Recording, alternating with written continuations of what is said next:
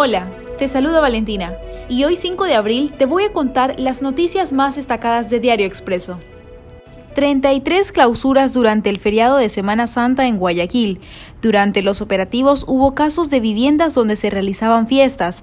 La gobernación encontró además prostíbulos clandestinos. Perú, Ecuador y Bolivia mantienen su superdomingo electoral pese a la COVID. En este superdomingo, Ecuador y Perú llevarán a cabo los comicios presidenciales y Bolivia espera elegir a los gobernadores de cuatro departamentos. Los servidores municipales blindan a Jorge Yunda para evitar su remoción.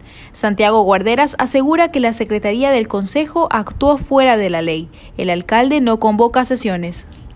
Francia se sumerge en un tercer confinamiento.